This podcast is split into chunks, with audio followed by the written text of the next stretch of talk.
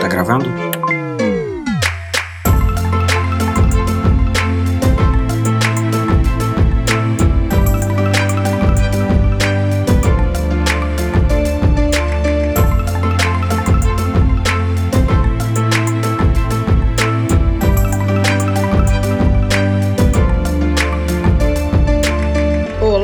Sou o PH e está começando mais um Projeto Lumos aqui no Pegadoria. Estou ao lado da Ana Fábia. Oi, oi. Hoje a gente, enfim, vai poder mergulhar nas aventuras do acampamento que o pessoal chegou depois da longa jornada para pegar a chave do portal, porque chegamos no capítulo 7, Bagman e Crouch. Apesar do título não ter nada a ver com a introdução que eu fiz. Né?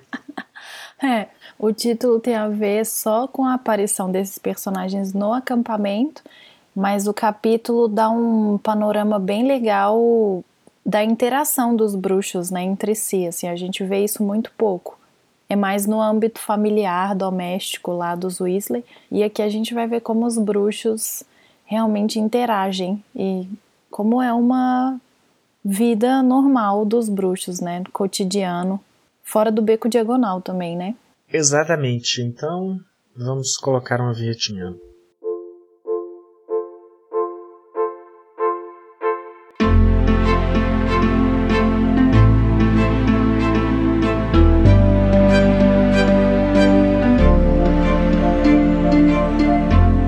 Eu acho que isso que você falou, a comparação é, beco diagonal, eu, eu acho uma citação maravilhosa, porque é o sentimento que esse capítulo dá, na verdade, sim, que vários geralmente esse é o primeiro capítulo, né, de Harry Potter que a gente comentou muito lá no primeiro livro como o capítulo do Beco Diagonal tem destaque por ser essa primeira imersão na magia e tem outros momentos da franquia e da saga que vão trazendo esse prazer da imersão no mundo bruxo e eu acho que esse aqui é um deles, sabe?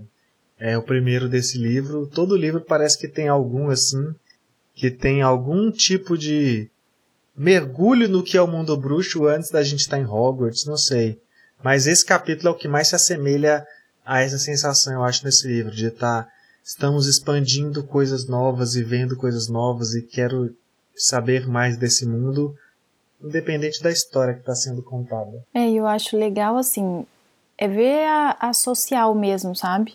Tipo assim, eles, os Weasley chegam, montam, a, encontram a barraca, aí já tem aquele aquela surpresa de cara, né? Que eles veem aquela barraca pequena, principalmente o narrador se apega principalmente a Hermione e o Harry, né? Porque eles se aproximam mais do leitor, porque eles não têm o convívio com o mundo bruxo, então eles não sabem como são as coisas, enfim, eles se surpreendem, eles transmitem a surpresa deles pra gente.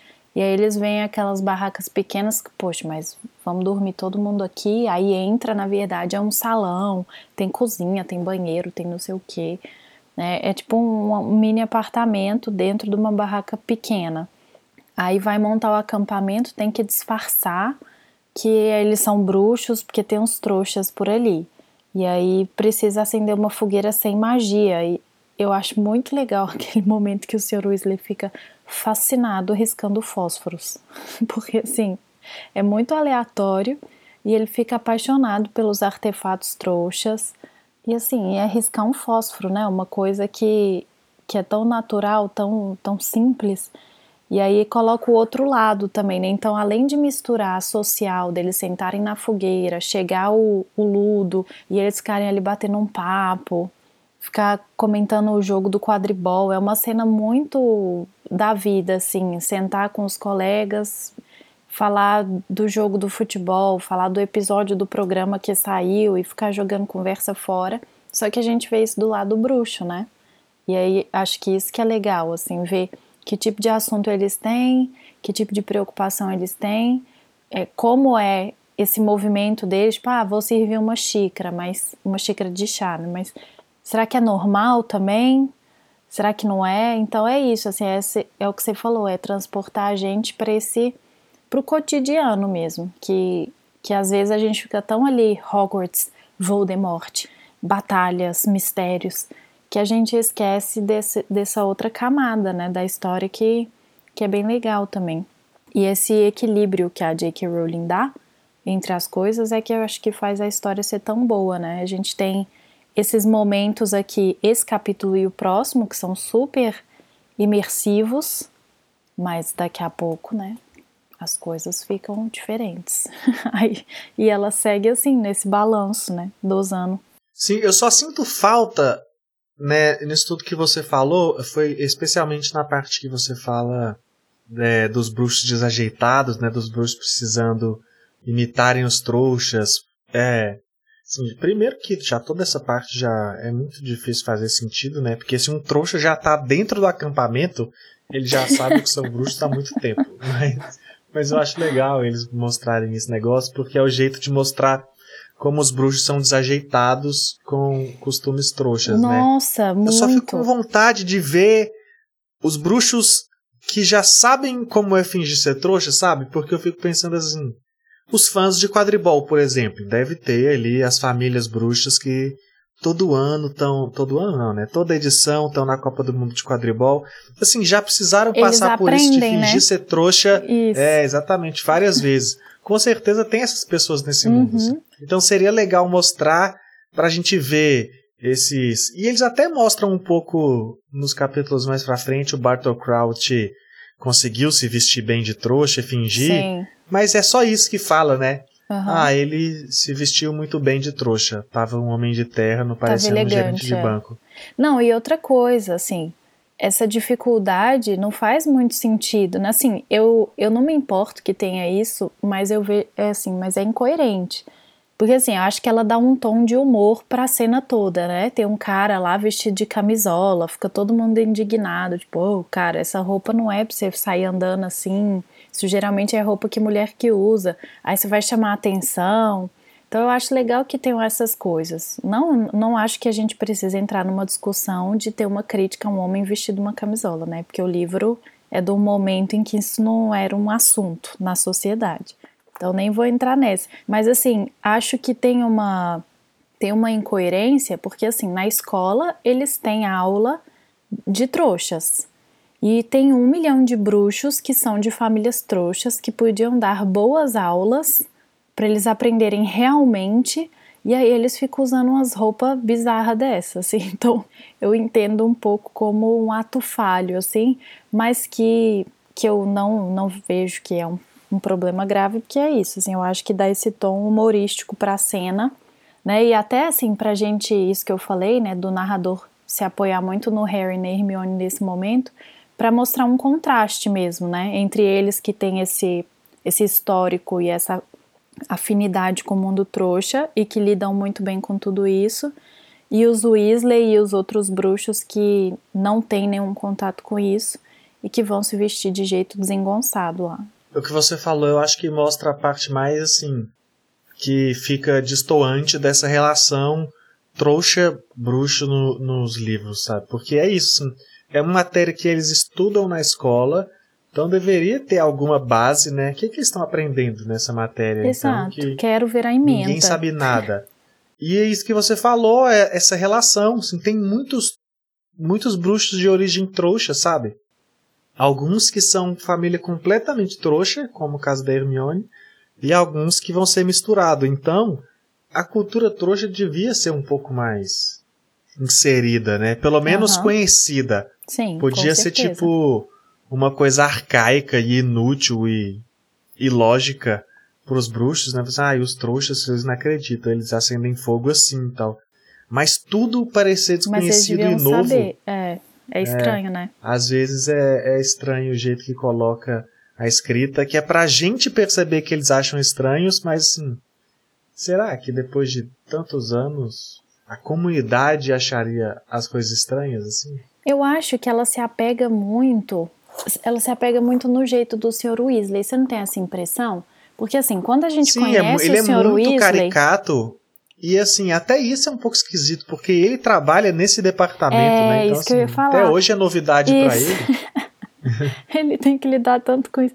Tipo assim, eu acho legal essa surpresa constante que ele tem. Ele tem um olhar, ele sempre renova o olhar dele para as coisas trouxas e por isso eu acho que ele sempre se surpreende. Isso eu acho interessante.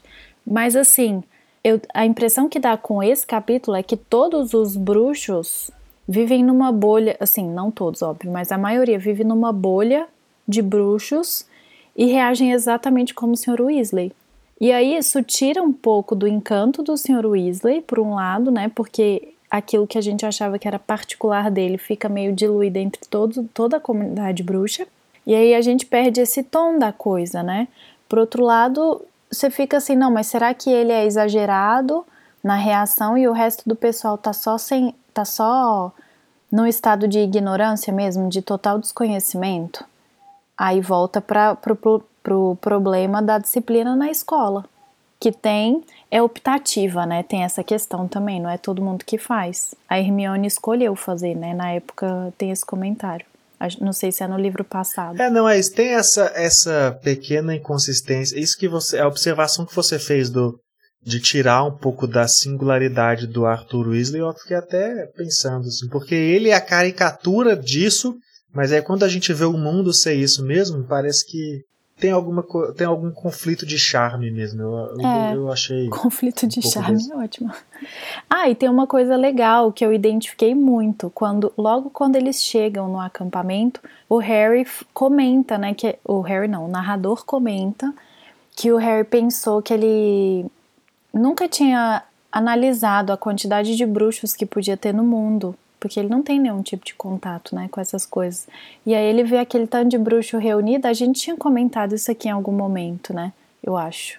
E aí ele olha assim, fica muito surpreso e fica pensando, nossa, mas quantos bruxos será que tem, né? Que, que comunidade é essa que ele não consegue ver, não tem, ele não tem acesso a isso. Ele só teve acesso até aqui em Hogwarts e no Beco Diagonal. E é nesse momento até que tem a primeira menção a, a uma outra escola, né, que não é Hogwarts, e no caso eles falam que tem uma escola no Brasil. No é a Brasil. Uma Onde outra, é essa escola? Uma outra Exato. escola, né? Sim. Que não tem nome nem nada, não tem detalhes. Hoje em dia a gente já sabe que tem a invenção do Castelo Bruxo. Esse nome Horrível, né? super né? criativo. Nossa, esse nome é ridículo. Diminui totalmente nossa inteligência. E deve aparecer, né, no próximo Animais Fantásticos, esse tal desse Castelo Bruxo aí, é, Brasil, e dizem e que é a Maria Fernanda Cândido tá lá no filme, né? Isso, tem toda a análise de fotos de armário, de camarim, Sério, não sei é, quê, pelo amor comprovar. de Deus. Mas vai acontecer isso mesmo quando o filme sair, vai ter esse nova o Castelo Bruxo esse novo lá. Castelo Bruxo aí, Brasil vai aparecer lá no Harry Potter, mas é legal, sabe? E é legal Eu quero como... ver como é uma veste bruxa brasileira. Vamos todos assar numa veste bruxa. Ou seja, eles vão fazer uma versão tropical. Isso, a chance de cair num mau uso da identidade indígena é muito grande. Isso daí, eu já tô até Ai, sério? Você tem medo disso? Não tinha me ocorrido. Não, assim, não tenho Tomara muito medo. Não, né? Até porque Harry Potter tem estudo de Lima lá, talvez isso ajuda, né? A, a tirar não, um poxa, pouco disso. Não o sei. Eduardo Lima não pode deixar isso acontecer. Não, mas é porque não tem. É, eu não sei como é a, a comunicação e o envolvimento de um departamento com o outro nessa construção hum. de identidade, né? Uhum. Mas vamos ver, assim, eu, eu sempre acho que vai ser legal. Harry Potter tem essa construção de identidade legal. E... Mas aqui no livro também eu acho legal como esse negócio das escolas é colocado, assim.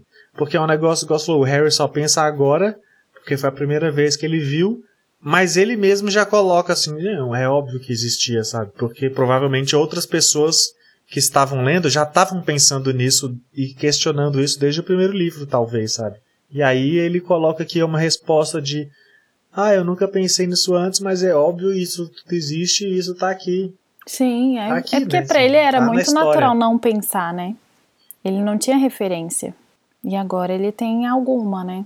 E assim, isso é interessante ver como, como leitora da saga, esse pensamento de que existia uma comunidade extra Inglaterra e extra Hogwarts não me ocorreu desde o início, também não. Foi uma coisa que foi construindo, assim, à medida que eu fui lendo mais, conhecendo mais, fica parecendo assim que eu.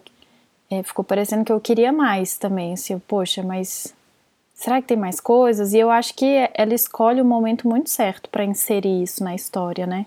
Que é um momento que a gente já está familiarizado, a gente já conhece os personagens, já deu uma trégua ali de Voldemort no livro anterior com uma outra aventura. E aí fala, não, peraí, o, o livro anterior teve tanta coisa nova, o que, que eu posso inserir de novo?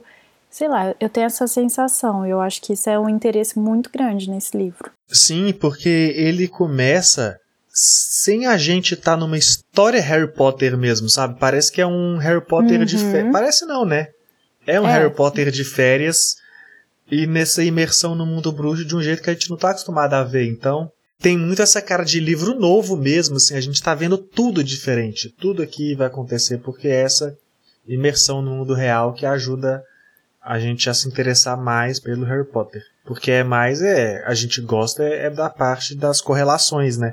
A gente fica brincando, ah, isso não faria sentido, isso não faz sentido, mas é exatamente ver essas coisas que é divertido no Harry Potter, né? Como os bruxos fariam isso, ou como os bruxos adaptam tal coisa, porque a gente já sabe como é viver, como é fazer várias coisas básicas da vida. Então, a hora que a gente vê essa transposição de mundo bruxo, que uhum. vai construindo esse é. universo. E esse capítulo ele faz isso, ele expande muito esse roteiro, porque são muitos diálogos que vão acrescentando camadas do universo, né? É toda linha de conversa, parece que tem um nome, um nome novo, que é um funcionário novo do ministério, que é uma atuação nova do ministério, é uma necessidade de burocracia para manter a Copa do Mundo do quadribol funcionando e problemas fora daqui, problemas daqui, problemas dali. A gente vê é, o mundo sendo construído a partir de pequenas conversas dos Weasley mais velhos ou do ministério passando um funcionário aqui e ali e o Harry pegando e a gente como leitor entendendo essa expansão de mundo de um jeito assim natural. É como na vida, sei lá, às vezes você vai muito no estádio de futebol com seu pai desde que você é criança. E aí você vai passando por processos e ouvindo conversas tão repetitivas, né, que você entende o funcionamento do mundo a partir desse detalhe, né? E eu fiz o uhum. comentário do futebol só porque aqui é Copa do Mundo de quadribol, né? Mas assim, a, realidade qualquer ambiente que você é. passa a frequentar e ouvir os detalhes, assim, os... é assim que a gente vai entendendo como funciona o mundo, né? Sim. E aqui a gente e ela consegue transferir esse sentimento para o livro nesse momento em que a gente vai entendendo mais desse dessa, assim, entendendo de um jeito bem amplo também, né? Também no, que a gente não está entendendo o ministério, mas a gente está tomando uma dimensão desse mundo que ajuda a, a emergir na história. E nessa de, de imersão, nesse contexto novo aí, tem uma coisa que eu gosto muito. Eu amo o jeito que ela retrata a farofada, assim, da situação toda, sabe? Eu acho muito bom. Tipo assim, tá aquela muvuca de gente a gente, eu já tinha comentado da barraca, né, que me incomodava esse, essa ideia de um acampamento gigantesco, mas aqui eu fico pensando assim, tipo um, sei lá, o mega acampamento do Rio Araguaia, assim, eu nunca nem fui, mas eu tenho na minha mente que é um monte de confusão, e aí fica esse tanto de, de vendedor ambulante passando, Aí um vende a figurinha do Krum, aí o outro vende o oclinho, o outro vende o bonequinho, o outro chapéu a luzinha e aí vira aquela confusão, tipo show mesmo. Tipo, qualquer coisa que a gente vá de evento grande, que sempre tem gente vendendo um milhão de coisas, comida, bebida e não sei o que, e eles ficam andando naquilo ali, mas é tudo diferente, porque é tudo do mundo bruxo. Então é o que você falou, né? Cada cada detalhe, cada diálogo vai acrescentando uma, uma novidade. Esse capítulo é muito rico nisso. É, inclusive, duas das novidades que a gente até agora não comentou são os nomes que estão. que é o título do capítulo. No título, né? Que é o Bagman, que é o Ludo Bagman, e o Crouch, que é o Bartol Crouch, que são dois membros importantes do Ministério durante essa organização da Copa do Mundo de Quadribol, né? que o Bartol Crouch é um, ele é do Departamento de Cooperação Internacional em Magia, então é o que faz essa, é o Relações Internacionais, né? É o Itamaraty. Isso que faz essa, esse relacionamento aí com o mundo durante a Copa Mundial de Quadribol. E também o Ludo Begman, que é o ministro do esporte, mais ou menos, né? Ele é o chefe do departamento de, de coisas mágicas lá, esportes e esportes mágicos esqueci o nome, alguma coisa assim. Ex-jogador Mas de é isso, ele é, o, é ex-jogador de quadribol, isso Eu tenho a impressão dele ser um meio. meio Lockhart também, sabe? Assim. Eu ia engraçadão, falar meio aparecidão. Ronaldinho Gaúcho. meio uhul. Ronaldinho Gaúcho é uma boa, talvez, assim. Que tá em todas, sabe? Sim, que tá Foi lá que jogadorzão, assim. É, Rolês aleatórios e tal. E assim, que não tá entendendo muito bem a situação, sabe? Que tá de boa quando o mundo tá desmoronando. meio aleatório, assim. Mas ele é o. Ele. Eu não senti essa vibe Lockhart nele, não. Eu, ach, eu achei ele É muito mais um também- cara simpático, gente boa, amigo de todo mundo, sabe? Aquelas pessoas que têm essas habilidades sociais de ficar amiga de todos. É, mas, mas foi um pouco, apesar do Lockhart não passar esse ar, gente boa, foi um pouco do que eu pensei. Assim, o Lockhart que deu certo mais, sabe? Nesse sentido. Hum, Os tá. dois são esse simpaticão, tal, aparecido. Só que um parece que funcionou mais Um e é o Lockhart sincero, o exagerou, outro né? é. É. Isso, o outro é forçado. É porque o Ludo Bagman tem uma carreira de fato, né? Então ele aprendeu a lidar com isso daí. Enquanto o Lockhart é, é a carreira dele é baseada na farsa. Uhum. Enquanto o Bagman foi um jogador de, de quadribol de fato. Então ele já tem essa, essa experiência aí. Mas esses dois, assim, eles vão aparecer ao longo de vários momentos do livro, né? Em outras oportunidades a gente vai ter mais menções desses nomes desses personagens e de outras coisas do, do ministério, outras pessoas e outros braços do ministério. Mas eu acho que é muito bom eles serem introduzidos para dar essa expansão de roteiro que eu falei, mas ao mesmo tempo o livro usa isso para lembrar a gente também do início do livro, sabe? Porque sempre que aparece funcionários do ministério e tem essa coisa que, ó, para dar uma dimensão da Copa do Mundo de quadribol e do- da importância do que está acontecendo ali, do- da expansão mesmo do universo bruxo que a gente tá falando, mas também tem sempre alguém falando, e a Berta, hein, que tá desaparecida? sim, sim. Tem alguma notícia? É. E a gente lembra, ó, ah, a Berta, Uhum. e volta lá, Voldemort pegou. Então, ó, apesar de tudo isso aqui, lembra que o Voldemort matou essa mulher aqui que tá desaparecida. Então, tá puxando pra lembrar pra gente que tem uma trama. Sim. Aí, sabe? E sem contar que nesse capítulo a gente também descobre ainda um pequeno sinal que ninguém menciona nada profundo ou explicado, que esse ano vai acontecer alguma coisa em Hogwarts que tá ligada à atuação do ministério, sabe? Sim. Então você já fica, ai meu Deus, tá, tá rolando esse clima de férias, de Copa do Mundo, tal, e diversão, descobrir acampamento, mas ao mesmo tempo você fica, ai meu Deus, tem um Voldemort lá que matou essa mulher, e agora, ai meu Deus, vai acontecer um negócio em Hogwarts. E naturalmente a gente vai tentando conectar isso tudo ao mesmo tempo, né? E eu acho interessante, assim, acho um pouco forçado o capítulo ter o nome dos dois. Porque ela escancara essa intenção que você comentou de apresentar os personagens e ela podia ter deixado isso menos explícito. Eu acho que se ela tivesse dado o nome desse capítulo de O Acampamento, sei lá, qualquer coisa assim, como ela geralmente faz, era muito mais. A aparição deles ia ser mais natural. Como ela dá o nome do capítulo desses dois, ela nomeia o capítulo com, com esses dois personagens, eu acho que ela traz um peso muito grande para essa aparição dos dois.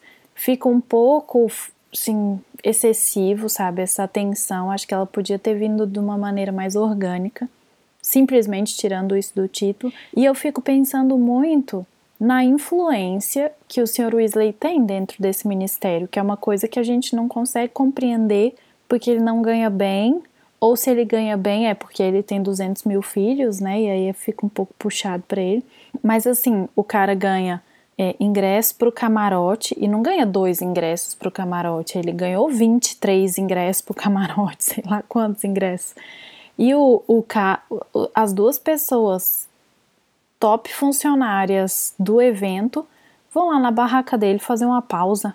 Então, mas eu acho que isso é o Harry Potter, sabe? Eu, eu penso por, esse lado. Hum, O pessoal sabe acha? ali da relação dos Weasley com Harry Potter e tal, e meio que usa isso, sabe?